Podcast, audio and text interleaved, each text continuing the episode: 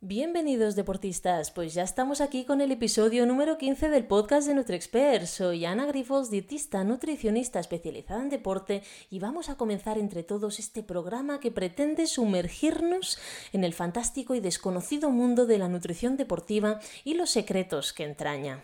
Muy bien, pues hoy en este nuevo episodio vamos a hablar sobre maratón de sables y con una persona que recién acaba de llegar de competirla, que es Paula Fernández Ochoa, una deportista que además es consultora speaker en entornos de alta competición, especialista en alto rendimiento en deporte y empresa, pero además una mujer enamorada de los retos que la llevan a ser mejor persona y deportista. Hola Paula. Buenas, encantada de estar contigo, Ana. Igualmente. Bueno, cuéntame, Paula, ¿cómo ha sido esta experiencia? ¿Cómo has vuelto? Ha sido una experiencia épica. Por lo personal, vuelvo feliz por haberlo conseguido, por lo que he sufrido, por saber que el esfuerzo vale la pena, por haber sido capaz de tolerar un dolor que no me imaginaba. Iba, ahora seguro que hablaremos de ello, pero que no me imaginaba que iba, que iba a pasar, desde luego el más, el más duro de mi vida, el dolor físico.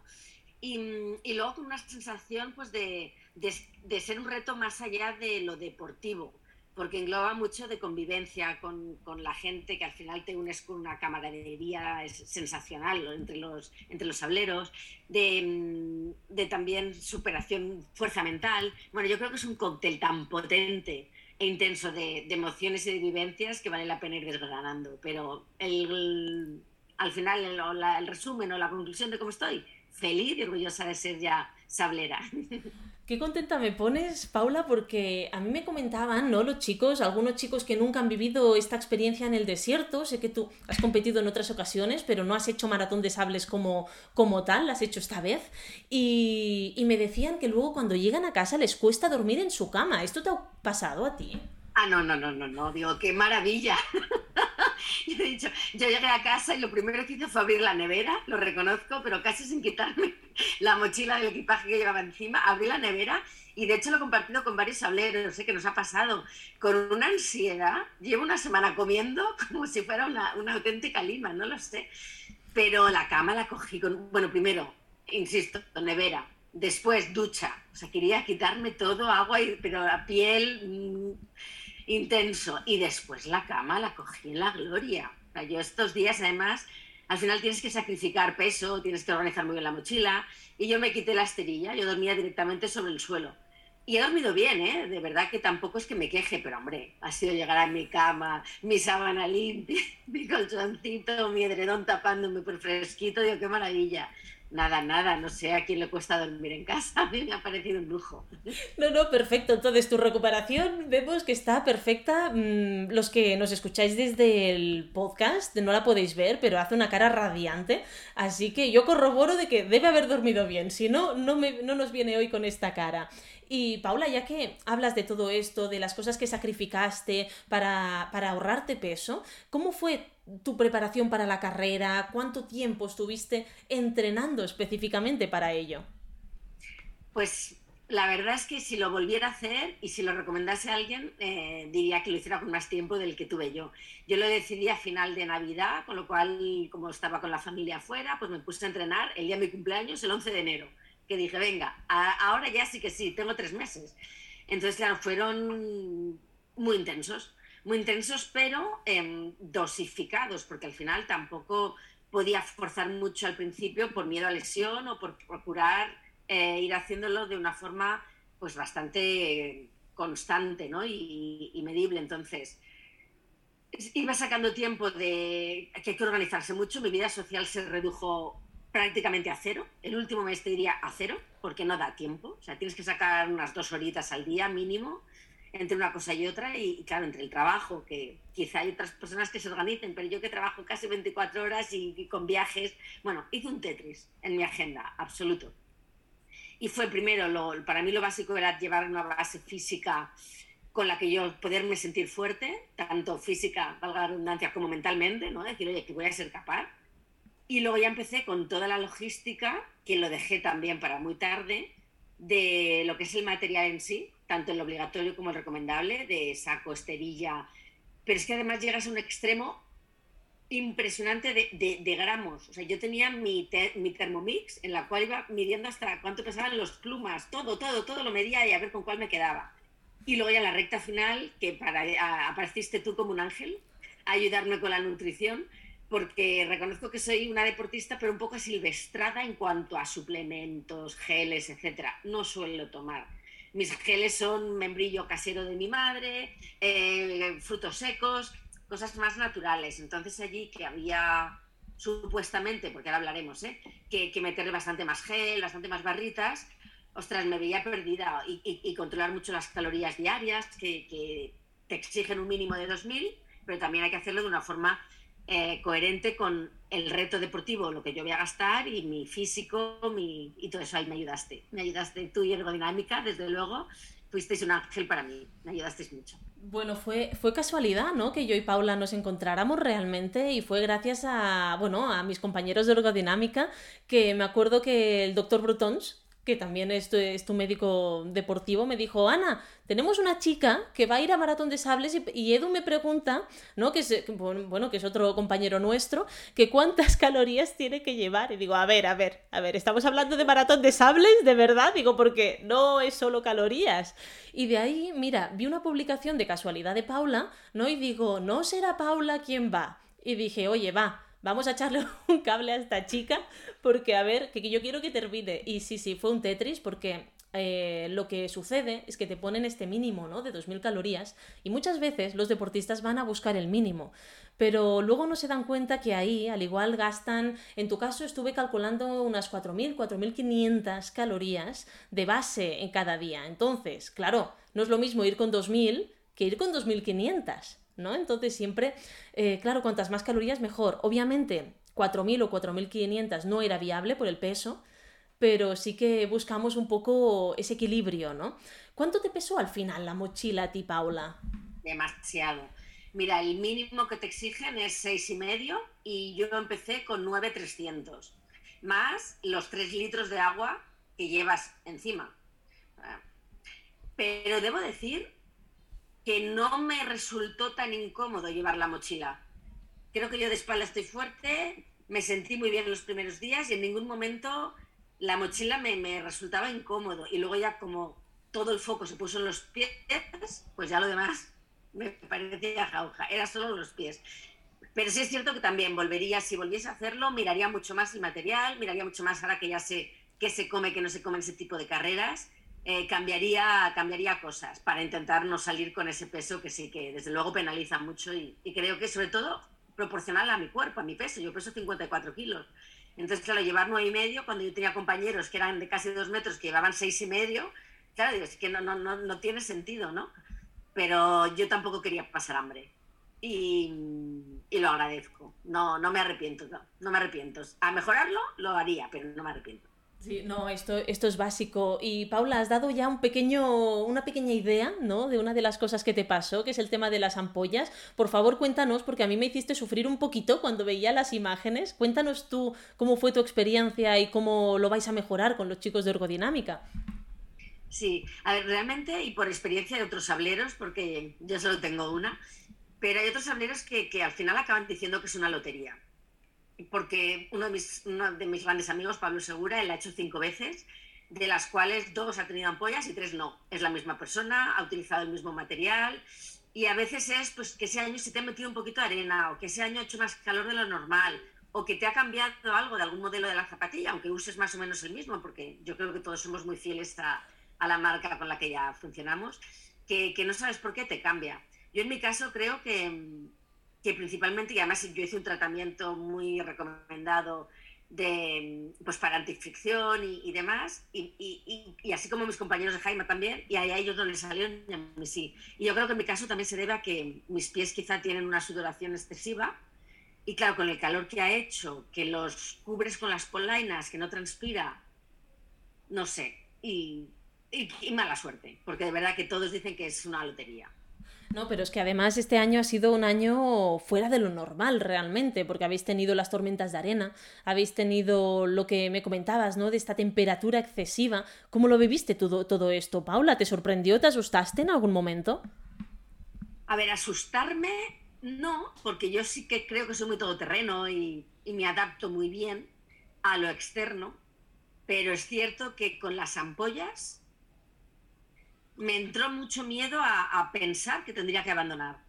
Era lo que más me dolía. A mí ya que se me destrozase el pie, y, aunque suene un poquito, lo siento, kafkiano quizá, o, eh, sin cabeza, eh, no, no, me preocupaba tanto como decir, no puedo abandonar, es que, es que me he preparado, es, es un sueño, estoy aquí, tengo que acabarlo. Y me entró miedo del dolor que tenía de, de no ser capaz de tolerarlo. Fuera de esto, claro que hay tormentas de arena, se te llena, te rebozas entera, eh, no te duchas ningún día. Además, este año, así como otros años, sableros me decían que el agua eh, sobra. Este año nos íbamos pidiendo entre unos y otros, por favor, te sobra agua, guárdame un poquito, que no me queda para llenar el bidón y salir mañana para correr. O ha sido muy heavy ¿eh? en ese sentido. Pero no, no, no es lo que peor he llevado, las ampollas en mi caso. Lo demás yo creo que te adaptas. Y yo creo, fíjate, que se duerme muy bien. El no tener dispositivos móviles, el no tener luz artificial, no tener televisión, sobre las 8 de la tarde ya estás relajado, ya estás tumbado, te ríes un poco con tus compañeros y es que se te acaba la batería y te duermes. Y duermes como un angelito hasta el día siguiente. O sea, yo he tenido sueños de verdad muy, muy, muy intensos y placenteros y, del tirón. O sea, que en ese caso nada. Pero claro, pasas hambre, vas a ser, te hartas de la comida leofilizada. Y aquí un apunte también a tu favor. Recuerdo, Ana, que yo tenía miedo porque soy de comer muy natural y sabía que iba a echar de menos la fruta, la verdura, la ensalada y sobre todo mis embutidos, mi queso. Y digo, Ana, no puedo estar coleofilizados todo el día, es que es horroroso, qué pena.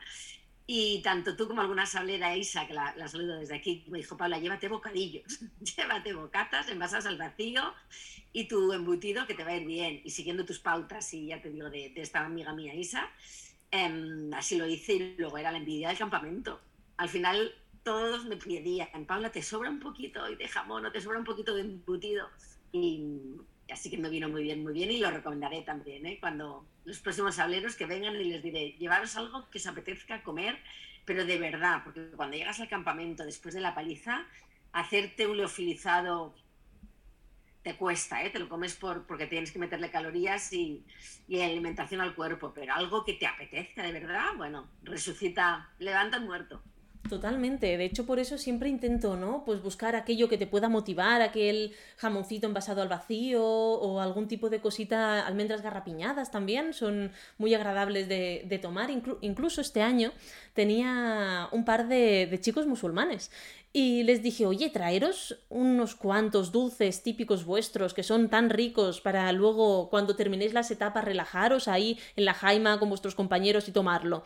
Y, creo que al final buscar estas pequeñas cositas que te pueden motivar, pues significa también para romper un poco la rutina de lo que es maratón de sables y acaba siendo, pues esto, ¿no? Un compartir con tus compañeros también. Y luego, mira, algo que me ha gustado mucho y que lo tendré muy en cuenta, que no me lo habían dicho los sableros em, anteriores, hay dos perfiles de sableros. Los que van a competir, muy profesionales, que van al milímetro, al gramo, saben cada X tiempo cuánto carbohidrato se meten, en fin, es un mundo. Y luego estamos los humanos, los normales. y luego están los que caminan, que también yo creo, mira, lo voy a dividir en tres. Pero, por ejemplo, el tema geles, que era como muy obsesivo, me he dado cuenta que casi ni los pros los llevan. Los pros no los llevan porque pesan, porque es agua, porque es líquido y pesa. Y luego los que no somos tan pros, no es lo que más nos apetece comer. Y como necesitas algún tipo de, de estimulante, más allá de, lo que, la emoción ¿no? que puedas estar viviendo, al final lo que te apetece es algo salado, algo rico, algo a lo que estás acostumbrado a comer. Así que he visto que los geles, incluso los primeros días que, que preparas el material, la gente los tiraba, los que se habían llevado los tiraba y yo los quité, no tomé ni un gel. Así que mm, para la próxima yo desde luego lo haría así, sin geles. Hay, muchas formas de meterte, eh, yo creo que chutes de energía sin, sin el líquido ese que, que no nos gusta y luego dos, que pesa lo cual penaliza la mochila, así que fuera. Totalmente, Paula. Acabas de dar en el clavo, ¿no? Porque no sé si lo sabes, pero yo soy súper partidaria de coger cositas más naturales que nos puedan apetecer y al final no dejáis de estar siete días corriendo en el desierto. Yo creo que al final ya solamente pensar en eso y pensar en el mismo gel o las mismas texturas todos los días ya es que aburre, ¿no? O sea, ya directamente no me extraña que tus compañeros lo hayan, los hayan llegado a tirar en algún momento. Pero por eso, porque al final tienes que buscar esas cositas que estás más acostumbrados, porque tienes que avanzarte un poquito a lo que sucederá. Y es eso, ostras, siete días ahí, siete días sin poder disponer de comida que tú puedas comprar, ¿no? Entonces busca algo que te guste y creo que ahí lo has sabido, lo has sabido hacer muy bien. Pero, Paula, yo tengo... Me diste la tranquilidad de una profesional como tú decir, Paula, sí, no te preocupes, que te puedes llevar estas cositas que te gustan y queda equilibrado todo. Así que me diste una alegría inmensa. Y cuando yo el desierto lo disfrutaba, pensaba mucho en ti. Así que gracias, Ana. Bueno, pues se agradece.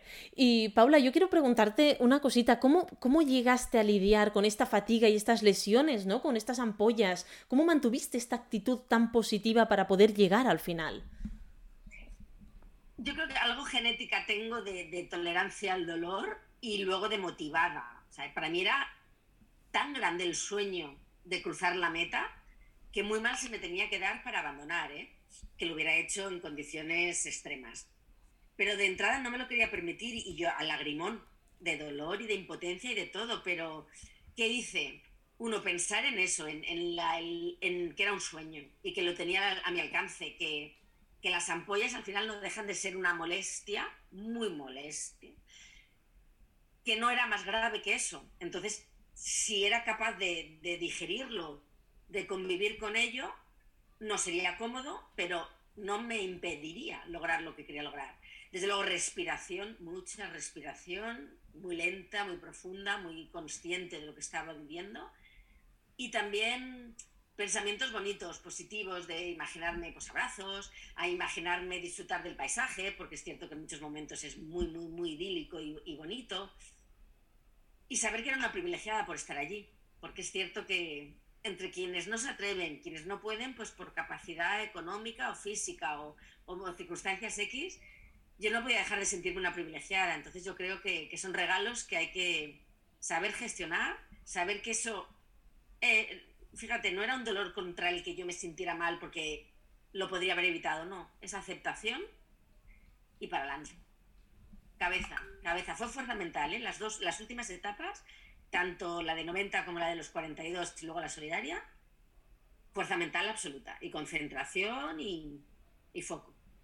Mira, aquí te iba a preguntar yo, la siguiente pregunta era precisamente cuál, cuál para ti ha sido la, la etapa más dura la de 90 kilómetros.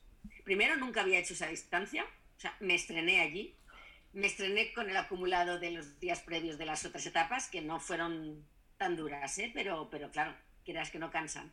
Y luego me estrené, claro, con ese dolor de ampollas, de infección, porque tuve una infección también de, lo mal que tenía las heridas, que claro, el panorama era desalentador y, y fueron 21 horas muy largo. No paré a comer, no paré a cenar. Todo lo iba haciendo sobre el camino porque digo, como pare, no me levanto. Así que dije, sigo, sigo, sigo. Y hubo un par de momentos flojos, sobre todo al principio anímicos, de, decir, ¿qué hago? ¿Renuncio? ¿Paro? ¿No paro? Y nada, entre nosotros los amigos sableros yo creo que, que nos damos mucho aliento, mucho ánimo. Recuerdo a Esther, recuerdo a Jesús que me empujaron, o Albert, o mis compañeros de Jaima. Dijeron, Paula, lo puedes conseguir adelante, confía en ti confía en la gente que te quiere, que te está apoyando y, y fue un halo de, es verdad, que tengo mucha gente que, que me estáis empujando, que, que, creéis en mí, así que venga, vamos con todo. Pero fue la de 90, la noche fue muy larga, llegué a las 4 de la mañana al campamento y son muchas horas con tu pensamiento y, y tu gestión de dolor. Así que fue una tortura, yo lo veía como una tortura. Increíble, increíble. Ya, ya, ya, me duele a mí solo escucharte de pensar 21 horas, ¿no? Sí que, claro, los que estamos acostumbrados a larga distancia, esto lo hemos hecho, pero en otras condiciones, no en el desierto, no con las condiciones que pueden haber ahí, no en autosuficiencia, porque recordemos que no conozca Maratón de Sables es una competición en autosuficiencia. Así que realmente es muy duro pensar que ya vienes de etapas previas y plantarte 90 kilómetros, que es una de las etapas más largas que se ha visto en Maratón de Sables realmente. Ha sido de las más largas y también ha sido de las que tenía la edición completa, ¿eh? ha sido de las que tenía más desnivel. Y encima con ola de calor. O sea, hemos acumulado una cantidad de premios tremendos. Pero bueno, oye, que al final lo hacen más épico. Hemos ido a sables a vivir intensidades y es lo que me quedo. Y Paula, ¿qué es lo, lo más bonito que has vivido tú en sables? egoístamente mi sensación de, Paula, puedes con ello, de sentir un dolor que a priori y de entrada me bloqueaba y pensé que me iba a dejar fuera, y luego como le di la vuelta a la cabeza para gestionarlo y, tolerarlo y cruzar metas. eso conmigo misma me siento feliz. Y luego dos ya a nivel de convivencia, porque he hecho amigos, pero amigos y, relaciones con personas, cuando vas a sables al final todos somos iguales, todos vamos con una mochila, cada uno su motivación, sus miedos, pero no hay diferencias ni de capacidad económica, ni de fuerza, ni de tamaño, porque todos llevamos lo mismo. Entonces, es como una camaradería tan, tan bonita y tan de verdad. Además, es, es internacional, te mezclas con gente muy diferente. Lo que te digo, entre primero, atletas, corredores normales y andadores.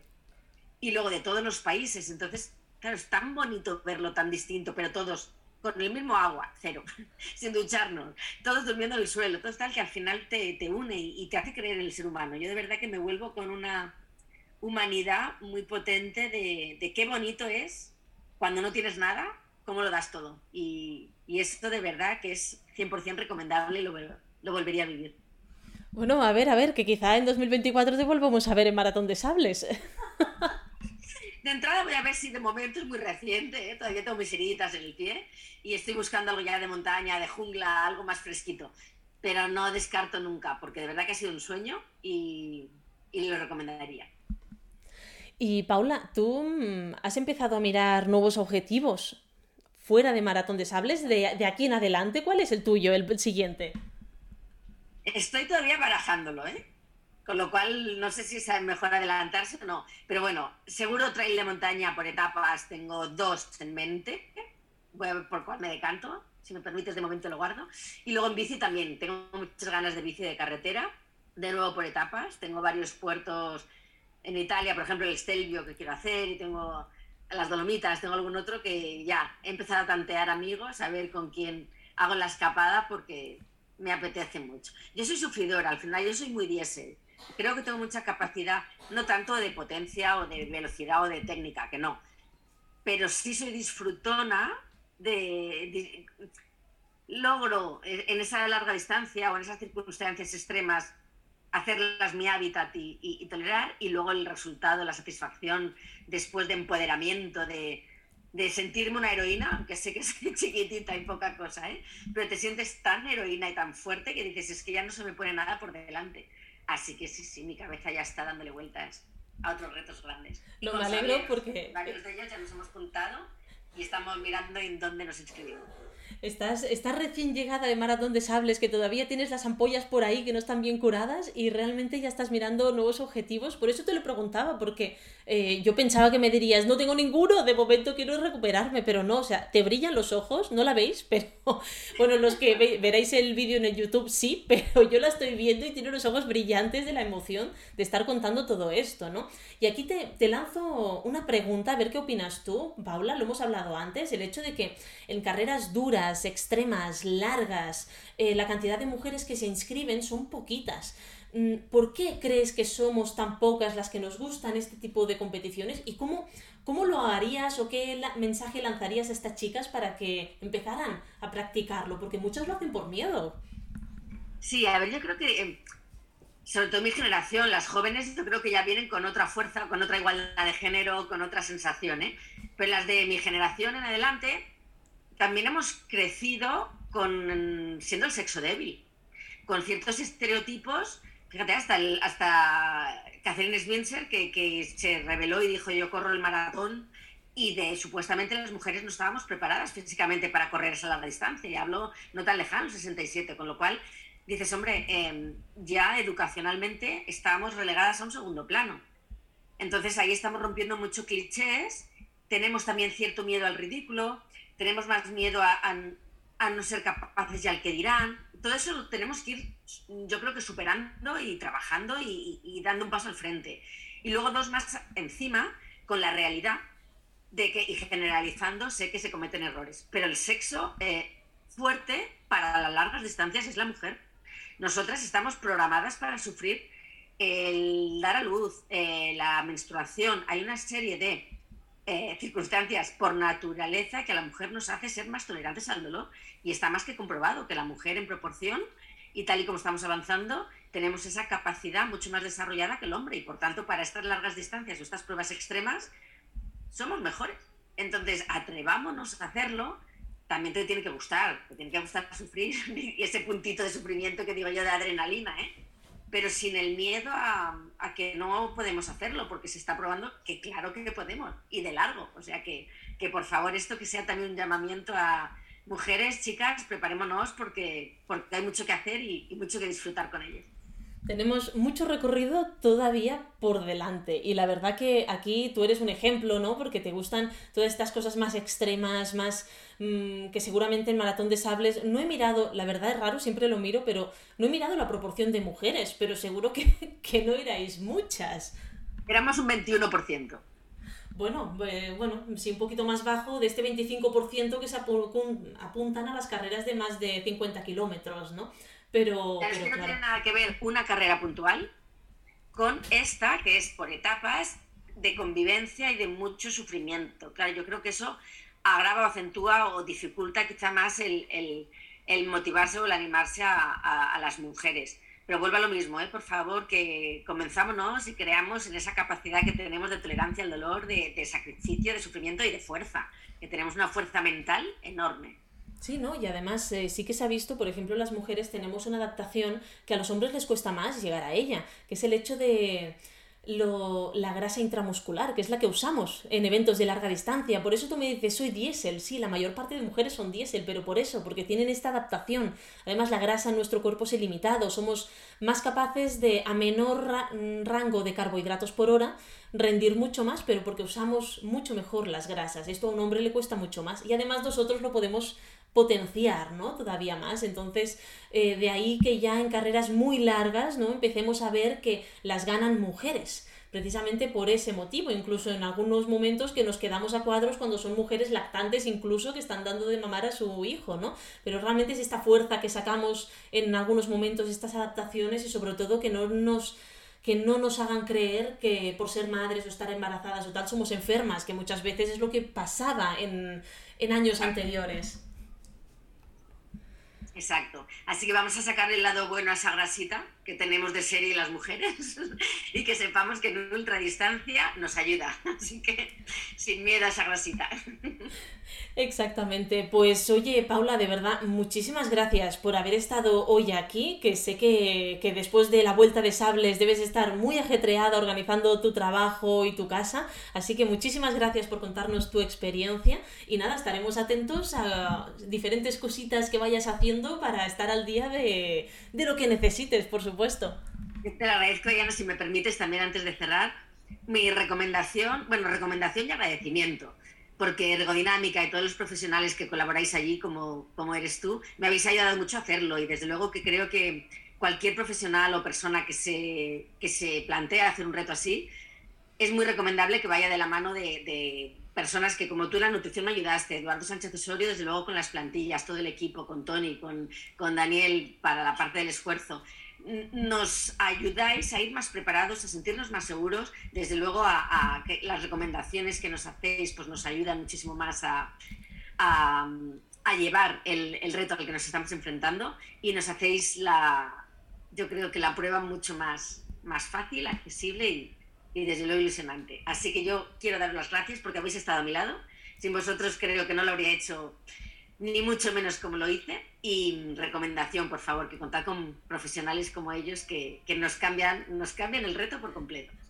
Muchas gracias, Paula. Yo solamente con la tranquilidad, ¿no? Que sé que, que, conseguí transmitirte al final, que al final para mí es mucho más importante ir más tranquila, sobre todo estas semanas previas, para descansar bien, para saber que lo tienes todo organizado. Yo solo con esto creo que ya vale la pena, ¿no?